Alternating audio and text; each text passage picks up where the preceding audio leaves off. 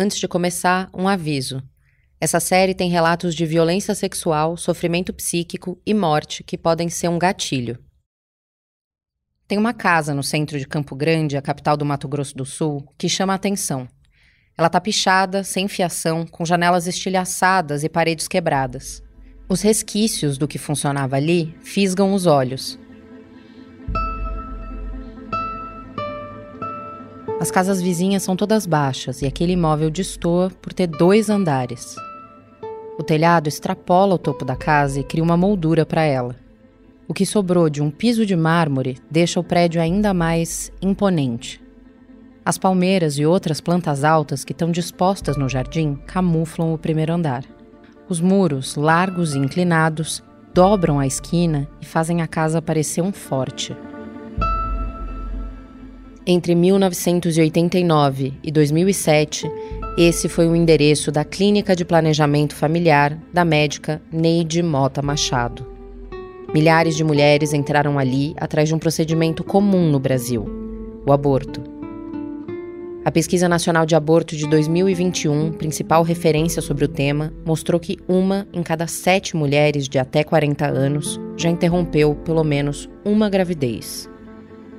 O aborto é crime no Brasil, na maioria dos casos, em Campo Grande, a clínica da Neide Mota operava na clandestinidade, mas não em segredo. O bairro do Amambaí era a principal região de serviços de Campo Grande quando a clínica começou a funcionar. O acesso a ela era fácil. A poucos quarteirões da casa ficava a principal rodoviária da cidade, hoje desativada. Iam até lá em busca de abortos pedagogas, esteticistas, funcionárias públicas, faxineiras, estudantes, Algumas eram católicas praticantes, já tinham filhos. Algumas teriam direito a abortos legais, como em casos de estupro, mas escolhiam uma solução rápida e sigilosa nas mãos da médica Neide. A polícia de Campo Grande sabia qual era o serviço prestado na clínica. A Neide já tinha sido processada duas vezes por fazer abortos, e nas duas vezes os casos foram arquivados. Era um arranjo delicado, mas que se manteve por quase 20 anos. Até que um dia, esse acordo silencioso entre a clínica e a sociedade de Campo Grande foi rompido.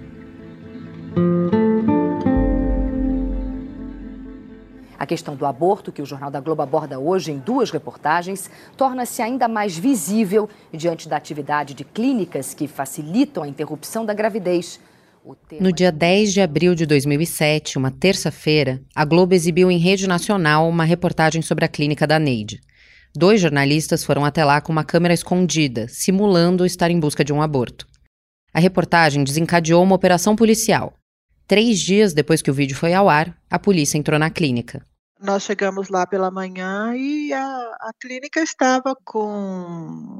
É, não tinha mais ninguém na clínica tinha alguns documentos que foram mexidos ali, como que, como de alguém que saiu às pressas. Essa é a delegada Regina Márcia Brito. A equipe que ela comandava tinha uns 10 policiais. Um vigia estava sozinho no portão da casa quando eles chegaram. A essa altura, os policiais não esperavam encontrar muitas provas dos abortos clandestinos. A equipe médica tinha tido três dias entre a reportagem e a operação para tirar dali o que quisesse. A clínica da Neide funcionava como qualquer consultório. Quando as pacientes chegavam, elas primeiro abriam um prontuário, uma ficha. A primeira estava entre na porta, logo, logo na entrada, é como se fosse um balcão e a ficha estava sobre o balcão, sabe? Algumas fichas, assim, umas, umas quatro ou cinco fichas recentes, papel estava bem recente ainda, sobre o balcão entre esse balcão que iria para a sala da médica e, e ali para o setor de atendimento.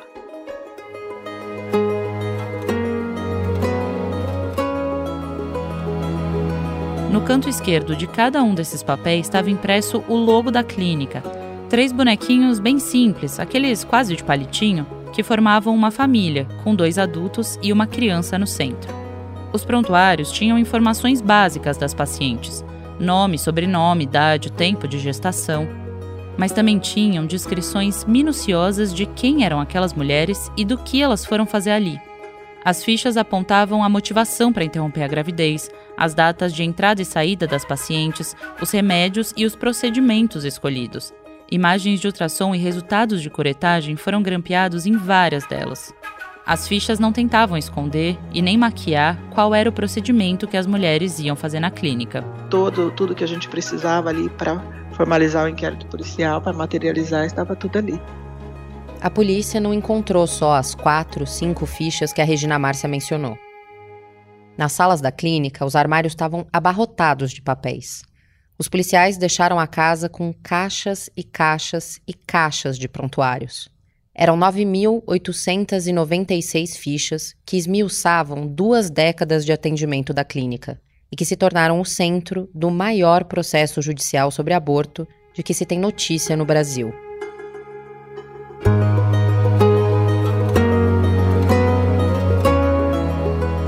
Eu sou Ângela Boldrini. Eu sou Carolina Moraes.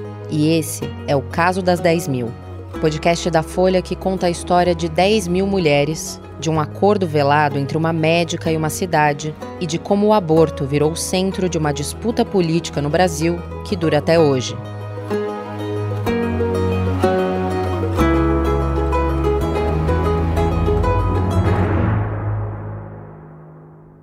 Episódio 1 A Clínica na primeira semana de março de 2007, uma equipe da TV Morena, afiliada da Rede Globo em Mato Grosso do Sul, alugou uma microcâmera.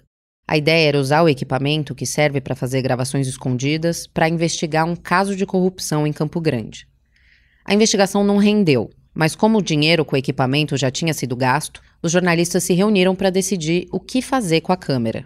Uma das editoras falou assim: Olha, por que vocês não vão naquela clínica de aborto? Todo mundo sabe que tem aquele lugar, ninguém nunca fez matéria, ninguém nunca mostrou aquilo lá. Por que vocês não pegam essa câmera escondida e vão lá? Esse é um trecho da transcrição de uma entrevista que a jornalista Ana Raquel Copete deu sobre o caso em 2011. Foi ela que entrou na clínica com a câmera, fingindo que estava grávida. A voz que leu esse depoimento é da repórter da Folha Isabela Menon, a Ana Raquel não topou conversar com a gente. A jornalista da Globo contou à pesquisadora Emília Juliana Ferreira que alguns colegas ficaram com receio da pauta, mas que ela e outro repórter abraçaram a história. Eu marquei a consulta para o dia seguinte, de manhã, e a gente foi. A gente foi assim, meio no susto, sem na verdade pensar o tamanho da coisa que a gente ia descobrir.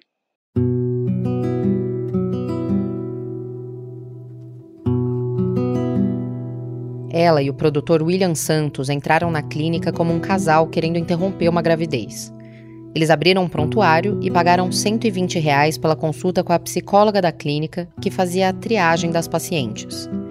A gente procurou o William através da TV Globo, mas nós não tivemos resposta. A gente ficou um pouquinho apavorado com tudo que a gente tinha na mão. E aí sim nós paramos e pensamos no tamanho do reflexo que a gente ia criar quando colocasse aquilo no ar. Um terceiro jornalista entrou na produção do material, o repórter Honório Jacometo. Ele também não topou conversar com a gente. Na época, o Honório disse à polícia que eles receberam uma ligação da sede da emissora um mês depois da visita à clínica. O Jornal da Globo, que vai ao ar no fim da noite em rede nacional, queria exibir a reportagem. A gente procurou a assessoria de imprensa da Globo para saber mais sobre a produção da reportagem e se eles queriam comentar a repercussão do caso. A emissora não respondeu até a conclusão desse episódio. Em 2007, a discussão sobre o aborto estava particularmente quente. O jornal decidiu exibir a reportagem naquele dia por causa de dois acontecimentos. Portugal tinha sancionado a lei de descriminalização do aborto e uma mulher tinha morrido em Belém, no Pará, por complicações de um procedimento clandestino. A reportagem de Campo Grande começava mostrando a clínica à noite e o letreiro luminoso da porta, com o logotipo e o nome da médica. A clínica funciona no centro de Campo Grande. A placa na fachada anuncia um serviço de planejamento familiar. A câmera escondida mostra os corredores e a sala da psicóloga. Ela atende os repórteres e dá informações sobre como seria feito o aborto. A funcionária diz que as pessoas são contra o procedimento até terem que fazer um, e continua numa conversa sobre como é o atendimento na clínica. As imagens do consultório são interrompidas e o repórter Honório Jacometo fala com a dona da clínica sobre os abortos clandestinos que acontecem ali. Imediatamente o vídeo começou a repercutir entre as autoridades de Campo Grande e foi determinante para a polícia. Já havia investigação na Polícia Civil em relação à clínica. Essa é de novo a delegada Regina Márcia. Mas até aquele momento a gente não tinha um, uma prova tão concreta como aquele áudio que, e aquele vídeo que nos foi encaminhado. O fato de a clínica fazer abortos não era novidade para a polícia. Não era a primeira, nem a segunda, nem a terceira vez que chegava uma denúncia sobre o consultório na delegacia. Elas vinham através de telefone, elas vinham através de, de cartas, de informações assim, por carta mesmo, por documento nesse sentido, mas não. Nenhuma dessas denúncias tinha vindo com provas. Sim, era, era, era mais uma, um ouviu falar, sabe? Tomamos conhecimento que ali é clínica de aborto, a gente tem conhecimento que lá é clínica de aborto, mas não tinha nada formalizado. Com a reportagem da Globo, a polícia passou a ter material concreto para agir contra a clínica. Mais do que isso, com o tamanho da repercussão, a equipe foi pressionada a levar o caso adiante com agilidade. A pressão vinha em parte da sociedade civil, mas principalmente da política. Em poucos dias, o caso deixou de ser uma história local de Mato Grosso do Sul. A denúncia da clínica de planejamento familiar, onde se faziam abortos clandestinos, virou peça de um xadrez político nacional.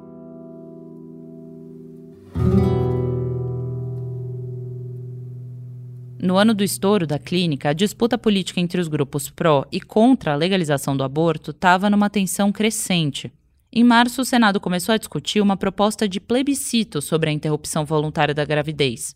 O projeto previa que a população fosse às urnas para decidir sobre o assunto, e o ministro da Saúde da época, o José Gomes Temporão, era um dos defensores da ideia. Todos os países que adotaram essa política, houve na realidade uma brutal redução do número de abortos. Né? Ou seja, essa questão tem que ser discutida dentro de uma questão mais ampla de educação sexual, informação e planejamento familiar.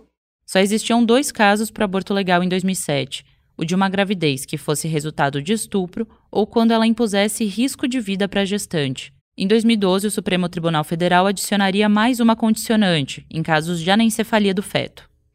A Folha publicou uma entrevista com o Temporão, o ministro da Saúde, no dia 9 de abril de 2007. Ou seja, um dia antes de a reportagem sobre a Clínica de Planejamento Familiar aparecer na Globo. Uma pesquisa Datafolha tinha acabado de mostrar que 65% dos brasileiros eram contra mudanças na lei sobre o aborto. O ministro disse que o resultado não surpreendia, porque a sociedade brasileira, nas palavras dele, sempre debateu o tema de maneira superficial e num contexto moral, filosófico ou religioso. O presidente Lula tinha acabado de começar o segundo mandato e dizia que o governo não ia elaborar nenhum projeto sobre aborto e afirmou também naquele ano que, pessoalmente, não era a favor da interrupção voluntária da gravidez. Eu tenho um comportamento como cidadão, sou contra o aborto. E não acredito que tenha uma mulher neste país que seja favorável ao aborto, sabe, como se o aborto fosse uma coisa que as pessoas quisessem fazer porque querem fazer. Agora, como chefe de Estado, eu sou favorável que o aborto seja tratado como uma questão de saúde pública. Mesmo se posicionando contra do ponto de vista individual, o Lula estava ecoando o discurso do temporão. Tratar o aborto como uma questão de saúde significava se afastar, por exemplo, da discussão sobre o direito do feto à vida.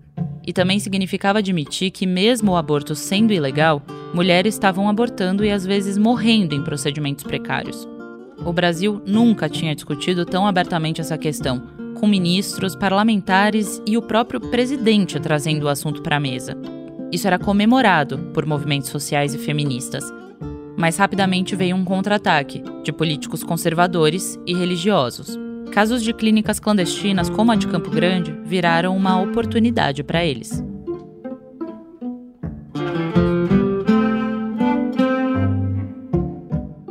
No mesmo dia que a reportagem da Globo denunciou a clínica da Neide Mota, um artigo com o título Brasil sem aborto tinha sido publicado na Folha. Ele era assinado por um deputado federal do PT da Bahia, chamado Luiz Bassuma. O Bassuma abria o texto dizendo que o ano de 2007 começou preocupante para os defensores da vida a partir da concepção. O deputado defendia que no momento que o espermatozoide encontra o óvulo, já existe uma pessoa. Esse é o argumento central do Bassuma.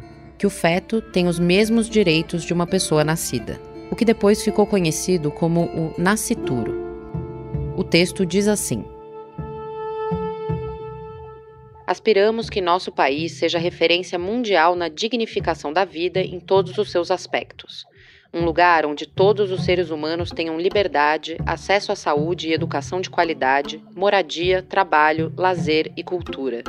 Mas tudo começa quando um espermatozoide fecunda um óvulo, dando início à formação de um novo ser humano que precisa ter garantido o primeiro e o mais importante de todos os direitos: o direito de nascer. O Bassuma criou e presidiu a primeira frente parlamentar em defesa da vida e contra o aborto no Congresso. Ele é espírita e isso atravessava o mandato dele. O deputado ficou inclusive conhecido por ter dito que encarnou um espírito no plenário em 2004. O deputado Luiz Bassuma, do PT da Bahia, presidia a sessão solene quando proferiu uma oração. Naquele momento, baixou a cabeça, mudou o tom de voz e, com os dedos trêmulos da mão esquerda, batia na mão direita. Possamos voltar ao mundo dos espíritos e dizer: valeu a pena. Os kardecistas presentes acreditam que um espírito falava por meio do deputado.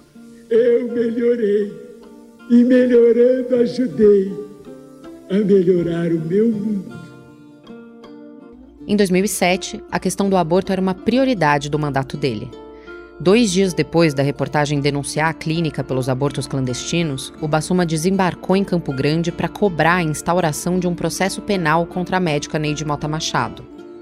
No dia seguinte, a polícia bateu na porta da clínica.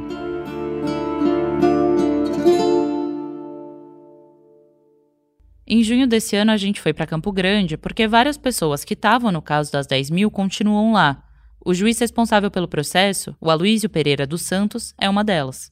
Ele recebeu a gente no tribunal do júri numa manhã, com uma pasta bem gorda de papéis em cima da mesa. Essa pasta ela tem alguns documentos que, que eu acabo é, guardando é, exatamente para situações como essa. Dava para sacar pelo tom do juiz que não era a primeira vez que ele estava recebendo gente de fora interessada nesse processo. Ele tirou os papéis da pasta e começou a folhear durante a entrevista.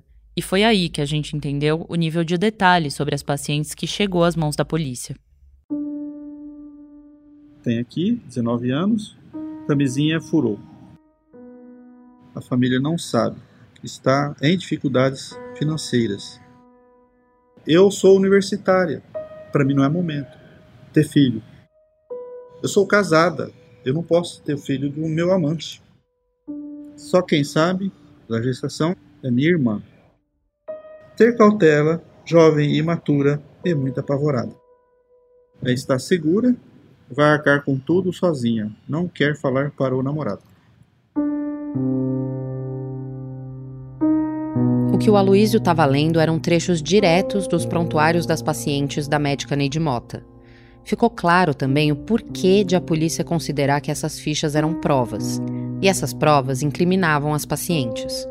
Horários de alta e até discussões sobre como elas iam fazer os pagamentos, se tinham ou não o dinheiro na hora, se iam retornar quando tivessem, tudo isso estava anotado, documentado.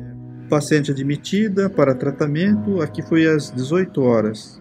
É da cirurgia, consciente, tal, tal, Outras fichas ainda descreviam a aparência, a religião e a visão moral das pacientes. Também indicavam se a família ou o parceiro sabiam do aborto e até se a pessoa era arrogante. Das quase 10 mil fichas que a delegada apreendeu na clínica, o juiz recebeu 1.200. Mais de 7 mil prontuários foram arquivados ainda na polícia. Isso porque, de acordo com as regras do processo penal, o aborto prescreve como crime depois de oito anos, Fichas mais antigas do que isso não podiam mais ser usadas para processar as pacientes. Além disso, algumas fichas não tinham nada a ver com aborto. A Neide também fazia outros procedimentos na clínica, colocar DIL, por exemplo. Documentos que não tinham provas claras de aborto também foram descartados. E então sobraram 1.200 mulheres que iam ser investigadas e processadas. A pena para uma mulher que faz um aborto em casos não previstos pela lei pode chegar até três anos de detenção. Mas a essa altura, muitas delas tinham mais uma preocupação. o vazamento dos prontuários. Nós tivemos é, contato com algumas dessas fichas também que estavam ali, elas ficaram abertas, disponíveis, quem quisesse ir lá na, na delegacia por um tempo acessar, sabe? Então isso foi uma coisa também. A Natália Ziolkowski é da Articulação de Mulheres Brasileiras em Mato Grosso do Sul. Quando o caso estourou, ela fundou uma organização feminista para tentar ajudar as mulheres que estavam sob investigação. Muitas delas foram à clínica sem contar para a família, para o marido, para o namorado. E agora, tudo isso corria o risco de virar público foi quebrada. As fichas foram vasculhadas sem autorização das pacientes. O descuido que teve, porque eles pegaram, eles entraram na clínica, pegaram tudo que tinha ali, possíveis provas, computadores, fichas médicas e tal. E levaram para a delegacia e algumas pessoas acessaram, inclusive pessoas que é, começaram a, falar, a, a, pesquisar, né? Querer pesquisar sobre o assunto tal. Ficou um tempo as fichas lá disponíveis para acesso, as fichas médicas. O juiz e a delegada contestam essa versão. A Regina Márcia diz que era uma preocupação da equipe evitar a exposição das mulheres. Quando o inquérito policial saiu da delegacia, ele saiu em segredo de justiça. No fórum é que ele não deixou de se tornar segredo de justiça. Então, na delegacia, essas, esses documentos ficaram muito bem protegidos. Não teve isso. O Aloísio nega que isso tenha acontecido no fórum. É, isso é, é conversa do povo, da rua, entendeu? não procede. Não procede. Essas fichas foram mantidas de forma é, sigilosas.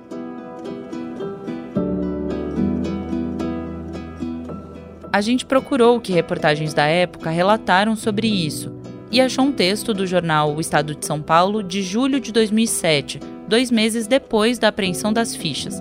Ele diz o seguinte: as fichas médicas de 9.896 mulheres, apreendidas em uma clínica de abortos clandestinos de Campo Grande, em Mato Grosso do Sul, ficaram até ontem à disposição do público. A reportagem conta que, além dos prontuários, estava no processo uma lista com os nomes das 10 mil pacientes, em ordem alfabética. Duas pessoas com quem a gente conversou disseram que conseguiram consultar essa lista na época. A história relatada no jornal cita o juiz substituto Júlio Roberto Siqueira, ele ocupava o lugar do Aloísio, que estava de férias. Segundo o Estado de São Paulo, primeiro o juiz substituto defendeu que as pessoas pudessem acessar o processo livremente, mas ele recuou. A reportagem continua. A partir de hoje, apenas os advogados que representam os denunciados pelo Ministério Público Estadual podem ter acesso aos documentos. Siqueira reconheceu estar tá aumentando a cada dia o número de pessoas, principalmente homens, interessadas em examinar o processo para saber os nomes das pacientes. O sigilo das pacientes estava comprometido e elas começavam a responder aos processos. As consequências do estouro da clínica também chegavam a quem trabalhava nela, atingindo principalmente a dona do consultório, a Neide Mota Machado. O Conselho Regional de Medicina de Mato Grosso do Sul abriu uma sindicância contra ela assim que a reportagem da Globo foi ao ar, antes até de a polícia entrar na clínica. A Neide sempre foi uma figura conhecida de Campo Grande, cidade que ela adotou depois de se formar em medicina na Universidade Federal do Triângulo Mineiro, em Uberaba. A Neide fazia abortos na cidade desde o começo dos anos 80 e abriu a própria clínica em 1989. Durante quase 20 anos, ela atuou praticamente sem ser alvo da polícia, do Ministério Público e dos políticos locais. E não que ela fizesse questão de se esconder, de passar despercebida. Pelo contrário, jeito dela. Ela chegava, o escritório parava, porque ela já conversava com a menina do café, ela conversava, abraçava a secretária, e, e aquele jeitão dela, era um furacão. Era um... O Everton Bellinati foi um dos advogados da Neide. A médica fazia parte dos principais círculos políticos e sociais da cidade e tinha até fundado uma escola de samba. Em 2007, quando a TV Morena bateu na porta dela pedindo uma entrevista sobre planejamento familiar, a Neide concordou em aparecer no jornal. Pessoas que acompanharam a médica na época acham que ela não imaginava a proporção que o caso ia tomar e que não tinha entendido que o acordo silencioso dela com a cidade tinha chegado ao fim. Afinal, nas outras duas vezes em que ela foi processada, em 1994 e 98, as investigações não foram para frente. Mas dessa vez as coisas eram diferentes.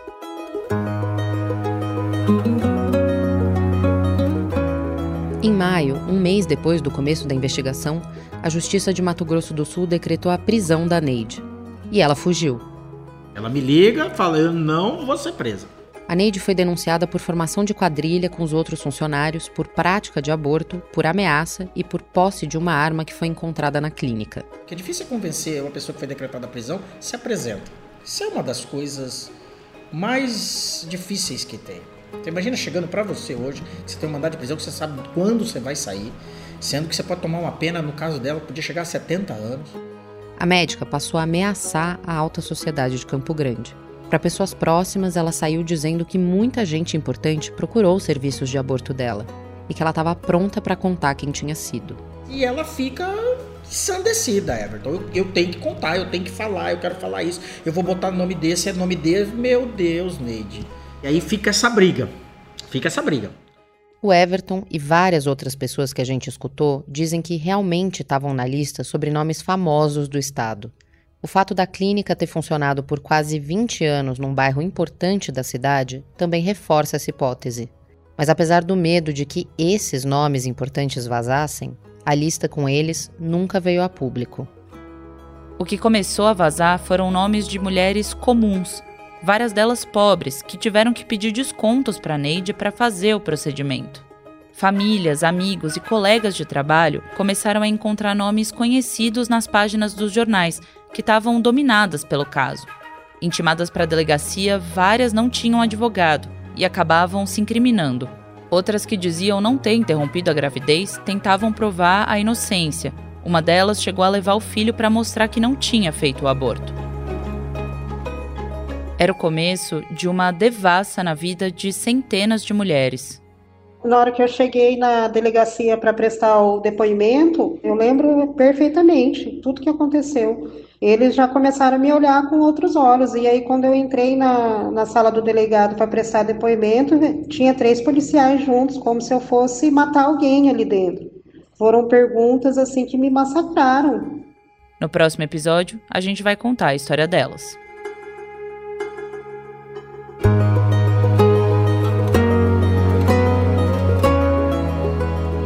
Eu sou Ângela Boldrini e a apresentação, roteiro e produção do caso das 10 mil são meus e da Carolina Moraes. A pesquisa foi feita junto com a Isabela Menon e a edição de som é do Rafael Conkle. A coordenação é da Magé Flores e do Daniel Castro, e a identidade visual é da Catarina Pignato. Esse episódio usou áudios da TV Gazeta e da TV Globo. Você encontra a transcrição desse episódio e fotos sobre o caso no site da Folha. O próximo episódio sai na quarta-feira que vem. Segue o podcast no seu tocador favorito para não perder.